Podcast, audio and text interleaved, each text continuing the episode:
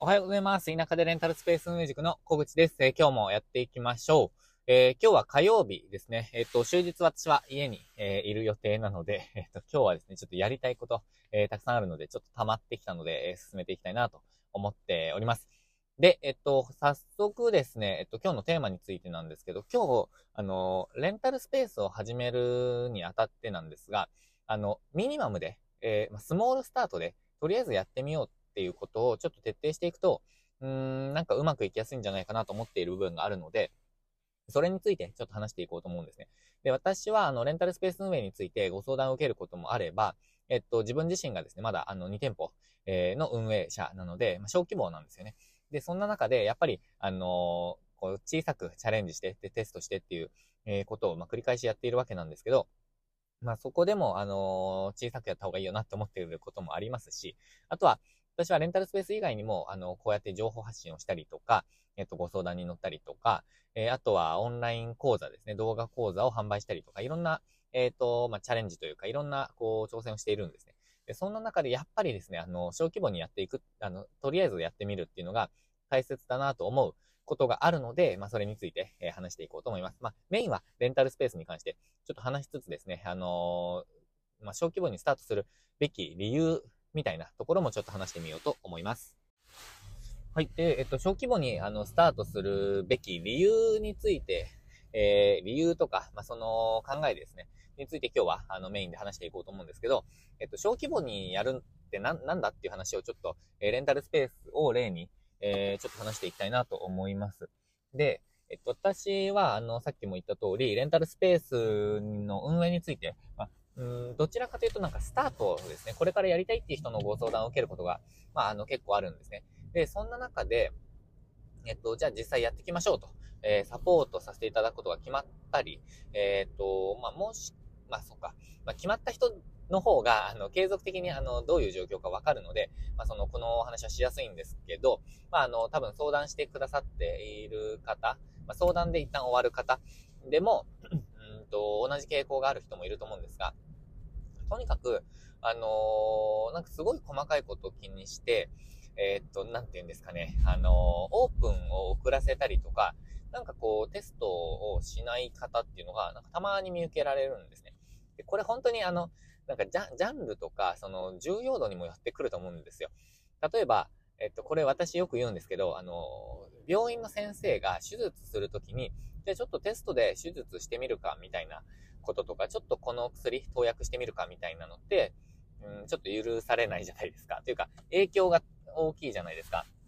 あのーまあ、なんていうんですかね。えっ、と、影響大きいですよね。えっ、と、結果が、えー伴、結果が伴っちゃうっていうか、なんかあの影響大きいじゃないですか。なんかこれ伝わります、伝わりますかね。えただ、あの、レンタルスペース運営で、例えばですよ、あの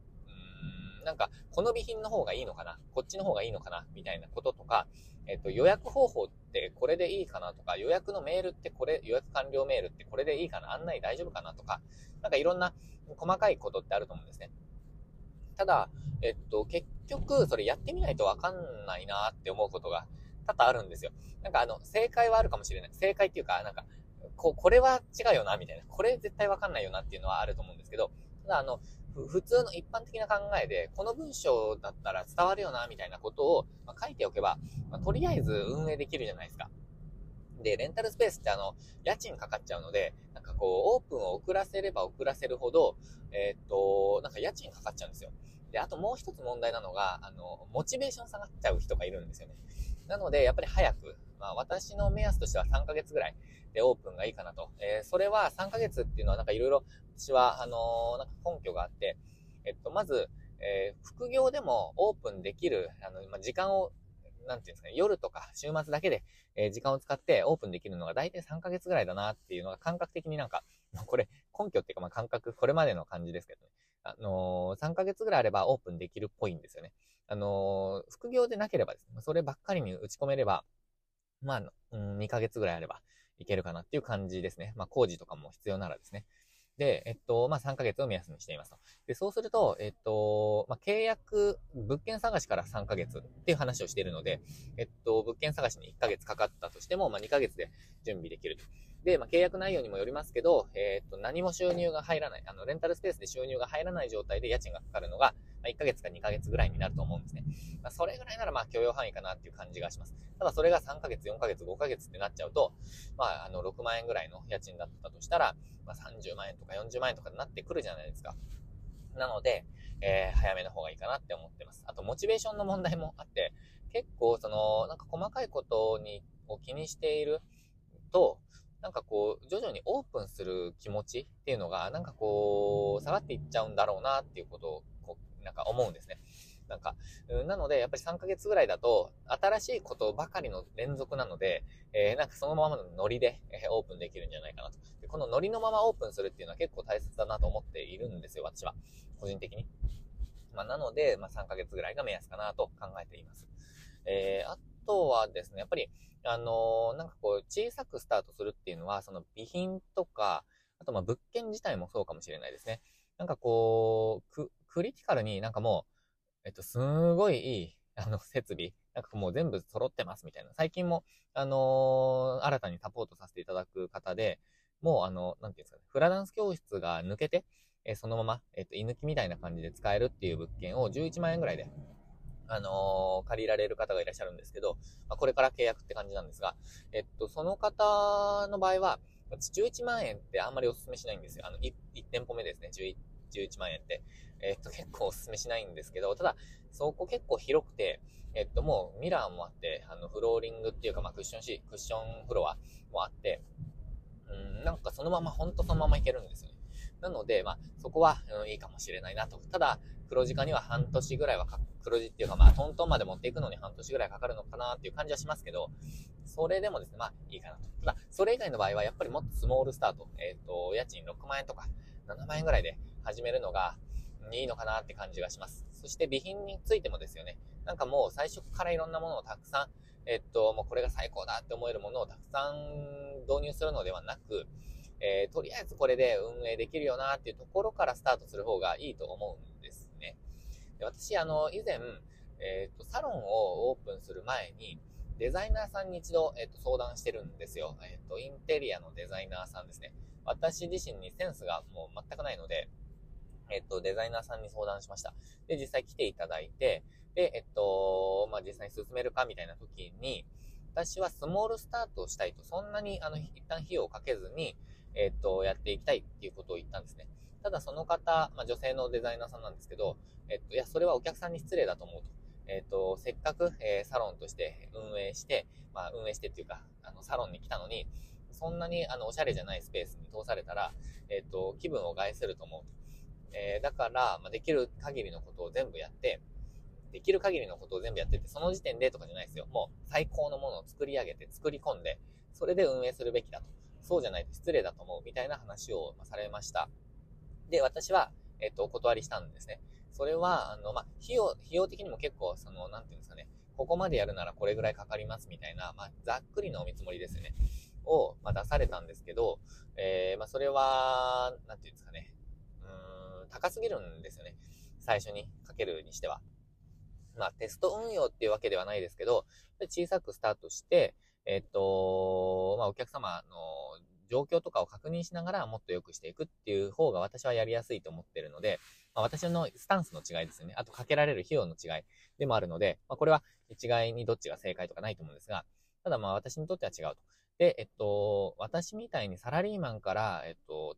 うん、独立したとか、もしくは転あ転職じゃない。もしくは、あの副、副業か、副業のままやる人にとっては、やっぱりそんなに費用かけずに、えー、スモールスタートがいいと思います。えっと、なんかこう、全部お金使い切っちゃったりとか、借り入れとかしちゃうと、やっぱりなんかもう、なんて言うんですかね、えっと、次のチャレンジできなくなっちゃったりとか、なんかその返済に追われちゃったりとかっていうのがあると思うんです。私はまあ借り入れとかしてないので、その、えっと、その経験っていうのがないので、なんか言い方が曖昧になっちゃいますけど、あでも、いやー、ちょっとやりづらいんじゃないかなって思っちゃうんですよね。え、で、ま、ここで勝てるぞと、あの、もうお金があれば再現できるっていう、そこまで持ってこられれば、え、お金借りてもいいと思います。もう、あの、返済の目処がつくじゃないですか。えっ、と、まあ、返済よりも利益が大きいとか、返済額よりも、え、利益が大きいとかっていうことを維持できるなら、えっ、と、いいと思うんですけど、そこまでできてない段階で、なんか借りちゃうみたいなのは、なんか握手かなと。あの、握手ってあの、悪い手かなと思っちゃいますね。なんかまあ、身動き取れなくなりがちなんじゃないかなって思います。なので、なんか、うん、スタジオを使ってらっしゃる方でも、なんかこう自分のスタジオを持とうと。で、借り入れしますみたいな方もいらっしゃるんですけど、なんか私は、うん、なんか、チャレンジは応援したいんですけど、なんか微妙かなって思ってるんですよね。なんか危ないなって思っちゃいます。で、まあ、それは、私のですね、この規模で、チャレンジしている規模で、なんか言うことでもないかもしれないんですよね。なんかこう、危ないなとかっていうのは、私の経験の中では、えー、あんまり語れない、えー、っと、部分だと思うんですね。なんかこう、自分が経験してないので。ただですね、うん、なんかちょっと危ないんじゃないかなって勝手に思ってるみたいな感じですね。やっぱり小さくスタート。本当にもう、うんと、安い物件を借りて、え最低限の、うん、なんかこう、補修をして、やるっていうのがいいんじゃないかなと。多分頭の中にすごくいいスタジオとか、かっこいいスタジオが浮かんでると思うんですけど、まあそれに、うん、なんかこう回収だけで100万円とか、なんか、うん、何百万円ってかけちゃうのも、なんか良くないんだろうなって思うんですよね。なんか、どうですかね皆さんはどう思いますか？えっ、と、で、まあ、えー、スモールスタートがいいかなって、まあ、私は思っているって感じですね。で、これ、あの、別にレンタルスペースに限らずですね、本当にいろんなことに言えると思っていて、うん、とりあえずできること、パンパンってやっちゃった方がいいんじゃないかなと思っています。で、それ、私最近は、あの、ま、その、ビジネスの学びの場にも参加してよく思うんですけど、あの、やっぱりそう、すごく教えられているというか、そう言われています。で、私がその、えっと、スモールスタートはするんですけど、その次に大切になってくるのは、その行動量ですよね。なんかこう、いかにその小さいチャレンジみたいなのをたくさんできるかによって、うーん、なんかこう、再現性を見出せるかみたいなところになってくると思うので、私の課題は小さくはスタートするんですけど、その次、その小さくスタートするとか、そのテスト、施策みたいなことを数多く打ててないんですよ。そこを、そこが私の次の課題かなと思います。えっ、と、まあ、小さくチャレンジっていうのは、私自身が小さくしかチャレンジできない規模でやってるっていうのはあるんですね。まあ、結果的になんかこう、テストみたいな感じになってていいのかもしれないですけど、ただその打ち手を次々とやっていく、毎日のように何個もやっていくっていうのが私はできてないんですね。えっ、と、行動量が、えー、足りていない。それが私の課題なので、小さく打ち手を打ちつつ、その打ち手の数も増やしていく。えー、その中から再現性を見出していくっていう、えっ、と、これやれば、これ、えっ、と、売れるね、みたいな。えっ、と、なんかそういうところですよね。そこを私の今の課題に、最もあの大きな課題に、え、しています。え、そうですね。だから、あれですね、私の規模だと、やっぱりまだ時間をとちゃんと投下して、うんと、やっていかないと、うん、ダメなんですよね。まあ、今年の、えっ、と、ここ3ヶ月の目標かなっていう感じがしていますね。4月ぐらいまでに。まあ、3月か3月中ぐらいまではそのスタンスで、3月中ぐらいまでやって、まあ、ずっとそうなんですよね、きっと。えっ、と、その繰り返しだと思います。ただ、えっと、今私の、えっと、メイン商品っていうのがまだ決まっていないんだろうなって思い始めたんです。レンタルスペースに関してはもう、なんか運営が回っているので、ちょっとこう、右肩下がりなんですけど、今。ただ、まあ、サロンと含めて、まあ、横ばいを維持できれば、ちょっと私も、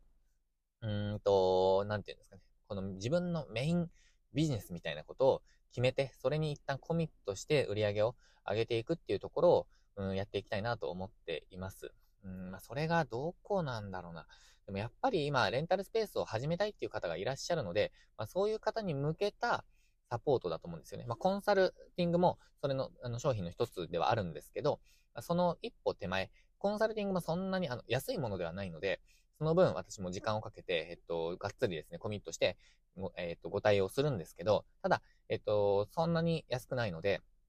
えっ、と、その前の商品っていうか、その動画講座とかですね、まあこれまでももう販売してるんですけど、そのあたりの見直しとかをして、で、ちゃんと販売できるっていうその動線を自分の中で作りたいなと思ってるんです。まあ、そのな、そのためにですね、私は足りないのは行動量なんですよね。まあ、そこをちょっと、うん、今年課題に、まあ、繰り返しですけど、やっていきたいなと思っています。まあ、そのためには、スモールスタート、まあ、小さい、えっ、ー、と、打ち手、リスクがない打ち手っていうのを次々にやっていって、で、お、これうまくいきそうっていうのをちょっと見つけ出したいなと思っていますっていう感じですね。なので、まあ自分の自戒の念を込めてですね、あの、今日は話したんですけど、まあ何かにチャレンジしようかなと思っていること、思っていることがある方は、まあ、とりあえず、あの、リスクなさそうなこと、えっ、ー、と、そんなにお金かからない、もしくは無料でできそうなことなら、まあ、なんか今日のうちとか、週末のうち、夜のうちとかにちゃったらどうですかって思っているっていう、そんな配信になります。えー、ということでですね、あの、何かの参考になれば嬉しいです。まあ、一緒にちょっとですね、チャレンジしながら、えー、今年は変えていきましょうよと、そういう話でございました。ということで、えっ、と、あ、昨日ですね、えっ、と、あ、宣伝です。あの、本、本編はこれで終わりです。えっ、と、宣伝です。昨日ですね、えっと、YouTube の動画をアップしました。えっと、鍵が開かないっていうトラブルがあったんですよ。で、まあ、先週、あの、土曜日かな、あの、音声もアップしてますけど、あの、動画の方が、えー、理解しやすいっていう方はぜひ動画ご覧ください。なんかこの動画ですね、私史上を一番ですね、あの、視聴維持率が高い動画なんですよ。なんか、あの、視聴維持率っていうのは、あの、何分見ていただけたかっていう、あれですね、視聴を維持されたか、どれぐらい、何分ぐらい視聴を維持されたかっていう動画なんですけど、あ、動画じゃない、指数なんですけど、それがすごい長いんですよ、今回。で、まあ、再生数はまだ、えっ、ー、と、少ないので、えっ、ー、と、まあ、よくご覧いただいている方が、今回は長くご覧いただけたのかなっていう感じはするんですけど、ただですね、いや、本当にいつもの動画の数倍、5倍ぐらい長い、3、そうですね、5倍ぐらい長いんじゃないかな。えっ、ー、と、なので、えっ、と、すごく、まあ、私としては嬉しいです。ただ、今回の内容がトラブル事例なんですよ。で、トラブル事例ってやっぱり体験できないことが多いので、いかに頭に、こう、事例を入れておくかが、次の、本当に突然起こった時に対処できるかのキーポイントになってくると思うんですね。そこでやっぱり興味持っていただいている方が多いのかなっていう感じがするので、ちょっとこのトラブル事例ですね。えー、っと、私、い、いくつかあるので、なんか、えっ、と、提供できるっていうか、共有できるのが、そこをちょっと興味がある方が多いのであれば、なんかまたアップしてもいいのかなって考えておりますと。そんな感じです。ぜひ見てください。で、ご覧いただいたらですね、まだ、まず開いた時点でいいねをしていただけると嬉しいです。あの、最後だとちょっと忘れちゃいがちだと思うので、あの、いいね、えー、いただけるとすごく嬉しいです。ということで、えー、よろしくお願いします。今日も最後までご視聴いただきましてありがとうございました。今日もチャレンジしていきましょう。